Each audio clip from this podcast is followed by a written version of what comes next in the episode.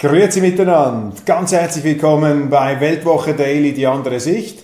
Unabhängig, kritisch, gut gelaunt, internationale Ausgabe am Montag, dem 12. September 2022. Steht das Kriegsgeschehen in der Ukraine vor einer fundamentalen Wende? Das legen die Schlagzeilen und Kommentare nahe, die am Wochenende und auch heute Morgen erschienen sind. Offensive der ukrainischen Truppen offensichtlich von Erfolg gekrönt. Die Russen müssen sich teilweise im Donbassgebiet in der Gegend um die Stadt Kharkiv zurückziehen und das deuten nun die professionellen Meinungsmacher als die von ihnen längst prognostizierte und auch herbeigesehnte Wende des Kriegs Geschehens. Wir mögen natürlich den Ukrainern jeden Erfolg gönnen, aber wir müssen uns aus ähm, schweizerischer Sicht, aus deutscher Sicht, aus österreichischer Sicht fragen, was sind eigentlich die strategischen Ziele des Westens und die große Gefahr, die in diesen Berichten überhaupt nicht thematisiert wird, ist das, was ich Ihnen letzte Woche schon gesagt habe, dass es eben für die Russen, dass es für Putin hier um sehr viel geht. Die Ukraine ist eine existenzielle Frage für Russland und nicht einfach nur für diesen Kremlherrn, auch wenn jemand anders im Kreml sitzen würde. Kein russischer Führer kann ignorieren, wenn die NATO, wenn die Amerikaner die Ukraine einverleiben in ihr Militärbündnis mit der Möglichkeit, dort auch Mittelstreckenraketen zu platzieren. Das geht nicht. Kein russischer Staatschef kann akzeptieren, dass direkt in seinem Vorgarten vor der Haustüre amerikanische Mittelstreckenraketen stationiert sind. Das ist eine Sicherheitsbedrohung erster Güte. Und das hilft da nichts, wenn wir uns einreden, dass die Russen Paranoia, äh, Paranoia haben oder Putin vom Verfolgungswahn geplagt ist. Das ist nicht im strategischen Interesse der Russen, das ist nicht im Sicherheitsinteresse. Ähnliches, Vergleichbares würden weder die Amerikaner akzeptieren noch die Chinesen. Das heißt, wenn die Ukrainer einen Erfolg haben. Und wenn wir Ukrainer sagen, dann meinen wir eigentlich die Amerikaner und die EU, vor allem die Amerikaner, weil sie finanzieren diesen Krieg der Ukraine. Das ist also ein Stellvertreterkrieg. Wenn dieser Stellvertreterkrieg von den westlichen Großmächten geführt und finanziert und angetrieben, wenn der die Russen da über die Klippe schiebt. Here's a cool fact. A crocodile can't stick out its tongue. Another cool fact you can get short term health insurance for a month or just under a year in some states. United Healthcare short term insurance plans are designed for people who are between jobs, coming off their parents' plan, or turning a side hustle into a full time gig. Underwritten by Golden Rule Insurance Company, they offer flexible, budget friendly coverage with access to a nationwide network of doctors and hospitals. Get more cool facts about United Healthcare short term plans at uh1.com. Könnte. Daran hindern könnte, ihr Sicherheitsinteresse zu manifestieren, ob uns das passt oder nicht, ob wir diese Interpretation der geopolitischen Lage teilen oder nicht, wenn sie eben von einer Macht gemacht wird, die über 6000 Atomsprengköpfe verfügt und das größte Rohstofflager der Welt, dann muss man diese Sicherheitsinteressen ernst nehmen. Also wenn wir die Russen jetzt da tatsächlich aus der Ukraine herausdrücken, dann müssen wir damit rechnen, dass Putin seinerseits diesen Krieg noch einmal eskalieren lassen wird mit unabsehbaren Konsequenzen, wirtschaftlichen Konsequenzen, militärischen Konsequenzen, Auswirkungen auf die ganze Welt. Und die Frage ist einfach, ist das der vernünftige Weg? Ist das schlau? Sollten die Medien nicht langsam beginnen, hier auf einen etwas ähm, vielleicht gemäßigteren Kurs umzusteuern und sich die Frage zu stellen, ist eigentlich eine nun vorangetriebene totale Niederlage der Russen mit der entsprechenden Demütigung und Zurückdrängung, sofern das überhaupt zu bewerkstelligen ist, ist das in unserem Interesse oder bedeutete dieses Szenario, dass wir in einen viel, viel intensiveren Krieg hineinsteuern werden? Ich weiß es auch nicht, ich kann es Ihnen nicht sagen. Ich schaue einfach mit großer Sorge auf dieses Geschehen und ich glaube, so wie die Interessenlage ist, so intensiv, so viel politisches Kapital auch die Russen hier investiert haben, wird es irgendwie und irgendwann auf ein Patt hinauslaufen können. Wenn es ein Patt gibt, also wenn die Russen hier auch nochmal ein paar Bricke nachlegen, und ich rechne damit, ist auch die große Gefahr einer Eskalation, dann wird man doch früher oder später verhandeln müssen. Weil es gelingt weder dem Westen noch der ukrainischen Seite nicht und wird meiner Ansicht nach auf äh, absehbare Zukunft auch nicht gelingen können, die Russen hier total zu besiegen. Und wenn wir mit dem Szenario, mit der Perspektive eines Patz konfrontiert sind, dann müssen wir verhandeln. Diese Option allerdings weisen die Europäer, weisen die Amerikaner weit von sich mit der Konsequenz, dass dieser Krieg noch verschärft werden wird mit allen Konsequenzen, die eben auch uns treffen, die unsere Bevölkerungen treffen, unsere Wirtschaft treffen, die in der dritten Welt eine Hungerkrise auslösen und bei uns möglicherweise Insolvenz, also Pleitewellen, wer sagt's, dem deutschen Wirtschaftsminister. Das sind hoch brisante und hoch ähm, dramatische Möglichkeiten, die sich da am Horizont abzeichnen. Und wir sehen bereits, dass in Europa, Prag haben wir erwähnt, 70.000 Menschen auf der Straße. Auch in Deutschland melden sich die Leute jetzt langsam protestierend zu Wort, wobei sie dort auf Vorrat als Rechtsextreme diffamiert werden. Wird der Bürger unbequem gilt er rasch als rechtsextrem. Das ist ein Bon mot, das ich im Internet entdeckt habe, aber es trifft etwas die Diskussionskonstellation in Deutschland. In Italien habe ich gesehen, eine Umfrage, 50 Prozent, 50 Prozent der Befragten sind gegen die Sanktionen. Ich bin für eine Verständigungslösung. Ich glaube, wir müssen die Sicherheitsinteressen Russlands ernst nehmen. Ich weiß auch nicht, wie man im Moment so eine Verständigungslösung herbeiführen kann. Aber der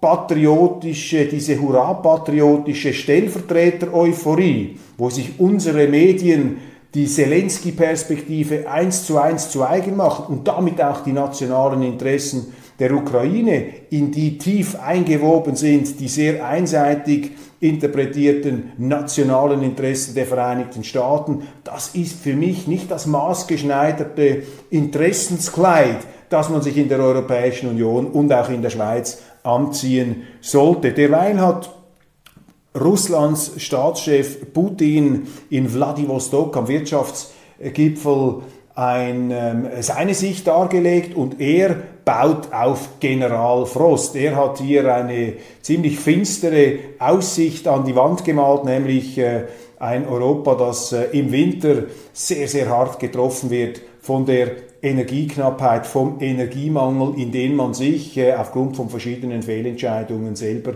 hineinmanövriert hat. Und ich möchte an diesem Punkt nur etwas sagen blenden wir, blättern wir ein paar Monate zurück.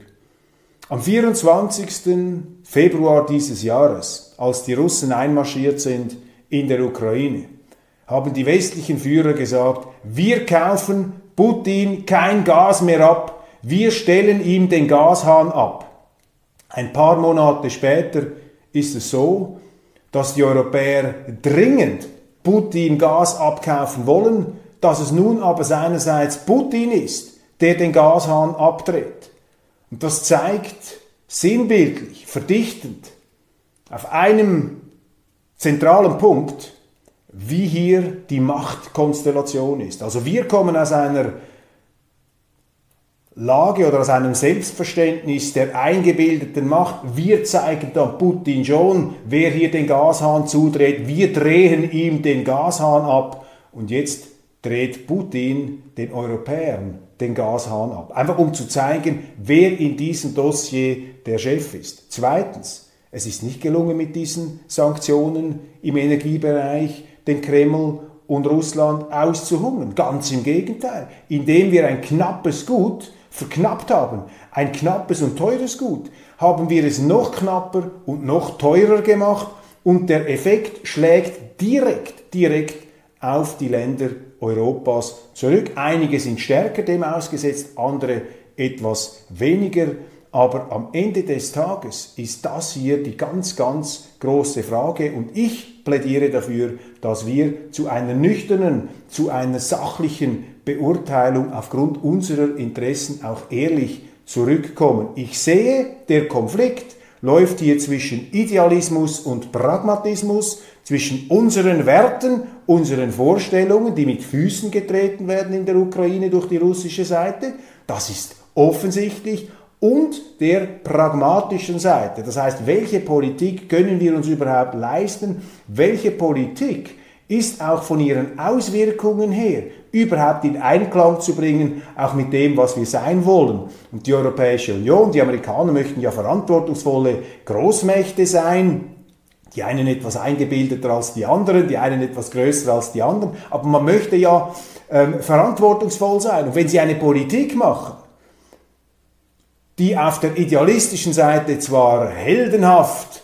oder gratis heldenhaft, man kämpft ja nicht selber, man zahlt keinen eigenen Blutzoll, es ist eben ein Stellvertreterkrieg, aber wenn man sagt, doch, wir verteidigen hier mit allem, was wir verantworten zu können, glauben, verteidigen wir unsere Werte und alles andere ist uns egal, das ist nicht das Verhalten eines verantwortungsvollen Leaders. Sie müssen Ihre Politik immer auch im Lichte der pragmatischen, der praktischen Auswirkungen, der Konsequenzen beurteilen, Kosten, Nutzen. Und wenn Sie feststellen, dass Ihre Politik ähm, die eigenen Bevölkerungen ins Elend stürzen, dass sie den Krieg nicht verkürzen, sondern verlängern, dass sie die Gefahr einer Eskalation heraufbeschwören und dass die ganze dritte Welt da in eine Art Hungerkrise hineingestürzt wird, dass äh, schließlich äh, die Russen und die Chinesen zusammengetrieben werden. Wir wissen auch nicht, was die Inder machen werden. Die Inder, die ja mittlerweile mehr Einwohner haben als China. Eine, ein schlummernder Gigant, könnte man sagen, wobei er gar nicht so sehr schlummert, der ist schon da. Da könnte sich die ganze politische Erdachse verschieben. Und wir müssen schon aufpassen, dass wir mit der Macht, die wir im Westen haben, diese Erdachsenverschiebung nicht in eine Richtung ähm, drücken, die uns dann selber äh, gar nicht gefällt, die uns heimsucht und gewisse solcher Fehlentwicklungen aufgrund unserer eigenen Handlungen sehe ich bereits zum Beispiel, dass eben diese Konfrontationspolitik gegen Russland, nicht erst seit dem Februar 2022, schon viel früher, dass man die Sicherheitsinteressen ignoriert hat in der Ukraine, die haben ja bereits dazu geführt, dass in Russland nationalistische, konfrontative, antiwestliche Kräfte an Aufwind gewinnen. Das gleiche wird in China passieren, das gleiche könnte auch in Indien passieren. Und das kann den Westen, das kann den Amerikanern, das kann der Europäischen Union nicht egal sein. Deutschland wäre hier eigentlich aufgerufen, eine vermittelnde, eine pragmatische Rolle zu spielen, aber die heute in Berlin lebende und wirkende Regierung scheint derart hoffnungslos mit sich selber beschäftigt und auch im Klein-Klein hier gefangen, dass aus Deutschland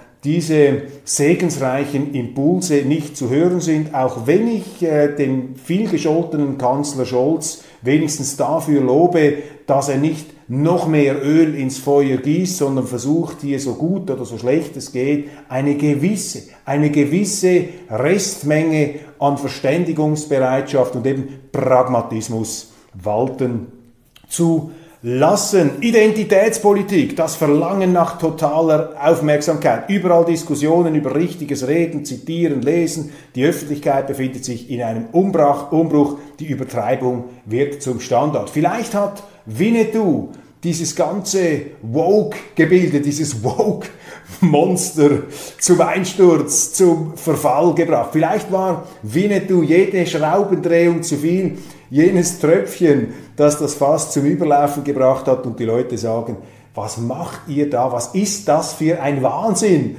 den ihr euch ausgeliefert habt an den Universitäten, in den Zeitungen, in den Büchern, in den sogenannten kulturellen, in den kulturellen Führungsetagen. Das ist doch überhaupt nicht unser Leben. Und ich glaube, in Deutschland beschäftigt noch viel mehr als in anderen europäischen Ländern ähm, aber dort natürlich auch, aber in Deutschland ganz besonders, was sind die Konsequenzen dieses Krieges? Was heißt das für unseren Wohlstand? Was heißt das für unsere Strompreise? Was heißt das für unsere Arbeitsplätze? Weil Deutschland wie kein anderes Land eben aus einer Lage einer gewissen Verständigungsbereitschaft und auch Zusammenarbeitsbereitschaft mit Russland kommt. Das Ganze wird jetzt rückwirkend verteufelt. Man äh, verteufelt die Politiker, die sich für Verständigung und Kooperation eingesetzt haben. Aber eben mit dieser Schocktherapie, wenn man einen äh, wichtigen Partner von heute aus, auf morgen aus den wichtigsten Lieferketten einfach eliminieren will, und die Rohstoffe, die Energie ist etwas sehr, sehr Wichtiges, dann ist hier Deutschland in eine Art Eiskübel hineingestürzt worden durch seine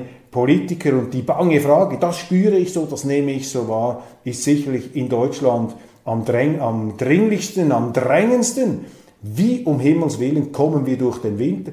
Geht unsere ganze Wirtschaft kaputt? Das sind die Fragen. Aber das sind auch Fragen, die früher oder später, eher früher als später, die deutsche Politik, das ist die gute Nachricht, dazu zwingen werden, wieder zurückzukommen zur Wirklichkeit. Weg von Winnetou, weg von dieser Cancel Culture, weg von dieser Gendersprache und Gendertoiletten und all diesen Scheinproblemen, mit denen man sich in wohlstandsverwahrlosten Zeiten glaubte herumschlagen zu können. Man wird wieder zu den Schwarzbrotthemen zurückkommen. Arbeitsplätze, Wohlstand, Energie. Und ich kann das hier nur unterstreichen. Das sind die Zeiten, in denen bürgerliche Politiker von Format zusammenstehen müssen und sagen müssen, wie lösen wir diese Probleme, weil das ist im Grunde Wasser auf die Mühlen der Bürgerlichen, was jetzt passiert. Aber leider, auch hier wieder die deutsche Eigenheit, Frau Merkel hat die CDU so weit aus dem bürgerlichen Wertekanon geschoben, so nahe an die Linken gebracht, dass die ähm, CDU geradezu halbseitig gelähmt ist und die andere Seite hat sie sich auch noch gelähmt durch eine total kompromisslose Anti-AfD Politik. Also man ist bereits auf der linken Seite gelähmt und die rechte Seite hat man sich selber noch wundgeschossen oder wundgerieben durch eine aus meiner Sicht völlig fruchtlose, übertriebene Konfrontationspolitik gegenüber einer AfD, die man ja kritisieren mag, aber am Ende des Tages im Interesse des Landes, meine Damen und Herren, das sage ich jetzt als bürgerlich denkender Mensch, ist es wichtig, dass die Bürgerlichen zusammenarbeiten und sich nicht gegenseitig selber zerfleischen. Denn wenn sich äh, die Merzens und die Weidels und die Lindners alle gegenseitig neutralisieren, dann jubeln die Habecks, dann jubeln die Scholzens, dann jubelt diese unmögliche Frau Faeser mit, dieser, mit ihrer Delegitimierung des Staates. Frau Faeser hat ja dieses Gesetz gemacht gegen die Delegitimierung des Staates, während sie selber und ihre Kollegen den deutschen Staat ruinieren, indem sie unter anderem die Meinungsäußerungsfreiheit ähm, nicht gerade abschaffen, aber sehr, sehr stark beeinträchtigen. Die Medien machen da mit. Wegen Energiepolitik, italienische Wahlfavoritin greift Deutschland an. Giorgia Meloni, die konservative, ähm, ähm, wie sagt man, die, die Fackelträgerin der Konservativen in Italien, die auf ein, wie wir hören, sehr gutes Wahlresultat zusteuert. Diese Frau Meloni kritisiert Deutschland aufgrund des Gaspreises. Wir wollen da nicht in die Details einsteigen. Interessant hier ist vor allem dies, dass eben die ganze Ukraine-Politik und die Beurteilung, wie sie vom linksliberalen, linksmittigen Mainstream gesehen wird und wie sie eben die konservativen Widerstandskräfte beurteilen, das klafft auseinander. Und ich kann Ihnen sagen, mit diesen Sanktionen haben wir eine Konfliktlinie, die Wahlen entscheiden werden. Ganz klar. Also diese Konfliktlinie, sind Sie für die Sanktionen? Sind Sie für die totale Konfrontation? Sind Sie für den reinen Idealismus oder sind Sie für den Pragmatismus? Das ist das Wahlkampfthema, glaube ich, in Italien, das wird auch als Wahlkampfthema in Deutschland eine Rolle spielen. Und ich plädiere sowieso immer für den Pragmatismus, für die Wirklichkeitsorientierung und nicht für einen hohlen Idealismus. Ich sage hohler Idealismus, weil die Leute, die sagen, es werden die europäischen Ideale verteidigt in der Ukraine, sind ja nicht bereit, selber zu den Waffen zu greifen und selber zu sterben für diese Ideale. Darum ist es ein hohler Idealismus, der hier beschworen wird. Und Sie sehen auch an diesen Punkten, dass der sogenannte There's never been a faster or easier way to start your weight loss journey than with PlushCare. PlushCare accepts most insurance plans and gives you online access to board-certified physicians who can prescribe FDA-approved weight loss medications like Wigovi and Zepbound for those who qualify. Take charge of your health and speak with a board-certified physician about a weight loss plan that's right for you. Get started today at plushcare.com slash weight loss. That's plushcare.com slash weight loss. Plushcare.com slash weight loss. Burrow's furniture is built for the way you live. From ensuring easy assembly and disassembly to honoring highly requested new colors for their award-winning seating, they always have their customers in mind. Their modular seating is made out of durable materials to last and grow with you. And with Burrow, you always get fast, free shipping. Get up to 60% off during Burrow's Memorial Day sale at burrow.com slash ACAST. That's burrow.com slash ACAST. burrow.com slash ACAST. Europäische Konsens eine Fiktion ist, eine Illusion. Denn die Gaspreise, die Art und Weise, wie einzelne Länder bzw. Regierungen sich zu diesen Sanktionen stellen, das wird auch in der Europäischen Union eine große Debatte und auch eine Zerreißprobe produzieren. Sagen wir es, der Orban-Flügel, der konservative Flügel wird Zulauf erhalten. Das heißt, die Spannungen in der Europäischen Union werden zunehmen und damit auch die Versuche, diesen Orban-Flügel, diesen Meloni-Flügel zu delegitimieren. Und Sie sehen es ja jetzt schon, wie das läuft. Jeder konservative Politiker in der Europäischen Union sieht sich reflexhaft als Nazi, als Faschist verleumdet, wenn sie für die traditionellen konservative Werte sind. Früher oder später werden sie von den Linken und ihren Medien, auch denen, die sich ähm, auf dem Papier als bürgerlich ausgeben, werden sie irgendwann als Nazi und als Faschist verleumdet, weil eben dieses Schüssmilieu, dieser Mainstream offensichtlich keine besseren Argumente hat dieses reaktionäre Denken, Jürgen Kaube und Karl-Heinz Ott über dessen Buch Fluchte Neuzeit, das ist mir aufgefallen in der Frankfurter Allgemeinen Zeitung, Jürgen, Kaube, der Herausgeber des Feuilletons und Karl-Heinz Ott, der Buchautor, der über das reaktionäre Denken geschrieben hat, finde ich auch interessant, dass jetzt das hochkommt. Das Buch ist nämlich nicht mehr äh, ganz so neu, das ist genau Teil dieser Strategie, das konservative Denken als reaktionäres Denken zu verleumden und damit die Konservativen moralisch in die Defensive zu bringen, ihnen den Vorwurf zu machen, seht ihr, ihr seid eigentlich alles heimliche Nazis und mit eurem konservativen, sprich reaktionären, sprich rechten, sprich rechtsextremen Denken seid ihr die Steigbügelhalter der Faschisten und der Nazis gewesen und deshalb müssen wir mit allen uns zu Gebote stehenden Mitteln euch auch heute wieder, äh, euch heute in die, in die Quarantäne stellen und euch zurückbinden. Und da dürfen sich die Konservativen nicht in die Defensive zwingen lassen. Der große Fehler von Friedrich Merz, er entschuldigt sich laufend dafür, dass er konservativ ist. Die CDU beklagt Volkserziehung, betreibt sie aber selbst, schreibt Anna Schneider in der Welt, die kluge, liberale Kolumnistin, und sie hat recht, sie sagt genau das. Friedrich Merz, der CDU-Mann, kritisiert die Gendersprache bei den öffentlich-rechtlichen in Deutschland, aber selber ähm, unternimmt er alles, um die Genderfrage in der CDU heimisch zu machen und immer weiter zu verbreiten. Und da sage ich als äh, Politbeobachter, als mitfühlender Konservativer, könnte man sagen, sag, hört doch auf, euch auf dem Kampfgebiet des Gegners zu betätigen. Setzt eure eigenen Themen. Wer sich an der Basis umhört, spürt die Angst vor dem Blackout und trotz Energiekrise Grünen-Chefin Lang dringt auf schnellen Kohleausstieg. Die Grünen unterlassen auch nichts, um sich in der Wählergunst immer tiefer in den Boden zu rammen. Wir lesen Habeck massiver, massiver Verlust in der Wählergunst. Er hat sich ja selber in Brand gesteckt in dieser Sendung mit Frau Maischberger. Jetzt die Grünen-Chefin, auch sie hat in ihrem Leben noch nie ein Salatblatt oder einen Bleistift verkauft. Sie kommt jetzt mit den ganz großen Energieszenarien. Aber ich glaube, das ist wie im Moment einer Schlacht, wo die Truppe gemerkt hat, dass sie ähm, auf verlorenen Posten steht, beziehungsweise dass das, was die Generäle sagen, sie noch mehr in den verlorenen Posten bringen wird. Ich glaube, niemand hört dieser Frau Lang noch zu, außer ich selbstverständlich, weil ich setze mich ja auch mit dem auseinander, was Andersdenkende behaupten. An der Basis aber spürt man die Angst vor dem Blackout, sind die realistischen Fragen, sind da. Und die Leute, das muss man auch hier mal festhalten, die Leute sind nicht verliebt in die Kohleenergie oder in die Kernkraft, aber sie nehmen die Regierungen bei Wort und sagen, ihr müsst uns eine sichere und bezahlbare Energieversorgung gewährleisten. Dafür haben wir euch gewählt und nicht diese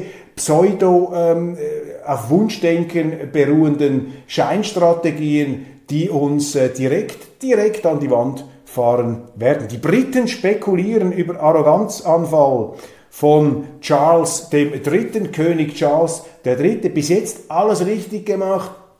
Die Medien haben ihn ja nicht so gerne, außer in einer Episode hat er da etwas unwirsch, etwas unleidig, wie wir in der Schweiz sagen, mit dem Finger auf ein Tintenfass gezeigt, auf das einer seiner Bediensteten das auswechseln möge. Das wird jetzt in den britischen Medien bereits als Indiz für eine Arroganz gewertet, zeigt den wachen demokratischen Instinkt der britischen Bevölkerung, die zwar die Monarchie nicht nur tolerieren, sondern geradezu gut finden, aber eben nur eine, Toleri äh, eine Monarchie, die sich keinen Millimeter wegbewegt von und herausbewegt aus der aus dem ihr zugedachten Käfig, dass eine eingesperrte, eine gehegte, eine gezähmte Monarchie, die machtmäßig und auch von ihrem Anspruch her in einem sehr demokratischen Land existieren muss. Und solche Gesten allein werden da schon sehr, sehr kritisch äh, zur Kenntnis genommen. Weitere Themen, die Sie im Auge behalten müssen. Die Medien sind etwas nervös in Deutschland wegen der Montagsdemonstrationen. Zu Recht, man spürt natürlich, dass es an der Basis brodelt. Die königliche Versöhnerin Elisabeth II hat sich als Monarchin nie politisch exponiert. Ganz großer Trumpf. Wir haben darüber gesprochen. Auch das beschäftigt die Kollegen. Und im Wahlkampf spielt Winnetou und spielen diese Woke-Exzesse keine Rolle. Zum Beispiel in Niedersachsen dreht sich vier Wochen vor der Wahl alles um die Energieversorgung. Das sind Zeichen heilsamer Ernüchterung. Die Medien, das ist vielleicht noch mein letzter Punkt hier, Putins willige Vollstrecker titelt die Frankfurter Allgemeine Zeitung und meint damit die AfD, die Alternative für Deutschland, Putins willige Vollstrecker. Das variiert einen Buchtitel von Daniel Goldhagen. Vor vielen Jahren hat er einen Bestseller geschrieben, Hitlers willige Vollstrecker. Und er hat in diesem Buch den äh, Vorwurf geäußert, dass in Deutschland der Antisemitismus seit lutherscher Zeiten, seit immer schon so tief sitzend war, gleichsam in den Genen festgesaugt äh, der Deutschen, dass das, was dann im Zweiten Weltkrieg passiert ist, sozusagen Ausfluss einer Jahrhunderte alten Fehldisposition im deutschen Wesen gewesen sein und mit diesem gewesen sein. Und mit diesem Buch hat er Furore gemacht, hat auch große Kontroversen und Widerspruch ausgelöst. Auf jeden Fall war dieser Titel gemünzt auf das finsterste und schlimmste Kapitel der deutschen Geschichte, das man meiner, äh, meines Erachtens nach nicht wie Goldhagen zum zentralen Sinnbild der deutschen Geschichte nehmen kann, sondern zum Mahnmal. Da ist Deutschland abgestürzt, da sind die Deutschen abgestürzt, da sind vor allem auch die deutschen Politiker, die Eliten abgestürzt, die geglaubt haben, einen Hitler zum Kanzler machen zu können und ihn dort zu kontrollieren, was, ich, was ihnen nicht gelungen ist. Wir schaffen das. Aber das darf man nicht hochstilisieren zu einer pauschalen, geradezu rassistischen Totalverunglimpfung der Deutschen. Aber das ist der Kontext, das ist der Zusammenhang, in dem dieser Titel damals formuliert worden ist von Goldhagen, Hitlers willige. Und wenn jetzt deutsche Journalisten This Mother's Day, treat mom to healthy, glowing skin with Osea's limited edition skincare sets. Osea has been making clean, seaweed infused products for nearly 30 years. Their advanced eye care duo brightens and firms skin around your eyes, while the Golden Glow Body Trio nourishes and smooths skin all over. Go to OSEAMalibu.com and use code MOM for 10% off your first order site wide. Die AfD, Exponenten der AfD, die die Sanktionspolitik des Westens in Frage stellen, die die Politik der Bundesregierung in Frage stellen, die also das machen, was eine Opposition machen muss, nämlich Opposition. Wenn die jetzt von führenden Medien, hier die Frankfurter Allgemeine Zeitung, als Putins willige Vollstrecker hingestellt werden, dann wird auf diese Weise eine unerträgliche Gleichsetzung, und das heißt auch Verharmlosung der nationalsozialistischen Verbrechen getrieben und eine unerträgliche Dämonisierung und Beleidigung der AfD, was auch eine unglaubliche Dämonisierung und Verleumdung von vielen von Millionen von deutschen Wählern darstellt. Und das zeigt ihnen einfach, dass die Medien in dieser Frage Ukraine, Putin nicht mehr sachlich unterwegs sind, nicht mehr Sine, Ira et Studio unterwegs sind, sondern auf einem Verleumdungstrip, auf einem Verteufelungstrip gefangen sind, der zeigt, dass sie selber hier in dieser ganzen Geschichte, in dieser ganzen Beurteilung kniffliger und brenzliger Fragen derart einseitig Partei ergriffen haben, dass sie die Opposition, dass sie die andere Meinung gar nicht mehr ertragen, sondern mit dem Flammenschwert der moralisierenden Empörung bereits wegzubrennen, versuchen mit solchen diffamierenden Titeln. Und da muss man immer wieder dagegenhalten und sagen, Entschuldigung, wir leben in einer Demokratie noch. Das heißt, auch in Deutschland, selbstverständlich auch in Deutschland, muss es eine Opposition geben. Und wenn die Bürgerlichen von einer Kanzlerin so weit nach links geführt worden sind, dann ist ja logisch, dass rechts von dieser nach links verschobenen einzigen rechten Partei eine neue rechte Partei entsteht. Übrigens, inspiriert und gegründet von vielen enttäuschten CDUlern und dann gehört es sich einfach nicht gerade als Zeitung, die das Wort Demokratie oft im Mund führt, dann gehört es sich einfach nicht. Diese Opposition mit solchen extremen Titeln zu verleumden, da hat die Frankfurter Allgemeine Zeitung oder der entsprechende äh, Journalist hier also wirklich seine Sorgfaltspflicht vermissen lassen. Das ist jetzt positiv ausgedrückt. Oder hat sich sehr, sehr tief ins Hirn hineinblicken lassen. Eine Art Offenbarungseid, der eben zeigt, dass die Medien längst Teil des gouvernementalen Komplexes geworden sind, dass sie eben in Deutschland das Problem haben, dass es in vielen Ländern gibt, einen medial-gouvernementalen Komplex, wo die Medien, anstatt das Regierungshandeln zu hinterfragen, mit Urgewalt auf die Opposition auf die Kleinen, auf den David losgehen, auf der Seite des Goliath. Aber darum gibt es ja diese Sendung, meine Damen und Herren, und darum werfen wir hier ja immer wieder alternative Blicke aufs deutsche Geschehen. Ich danke Ihnen für die Aufmerksamkeit und freue mich, wenn Sie morgen wieder dabei sind bei Weltwoche Daily, die andere Sicht.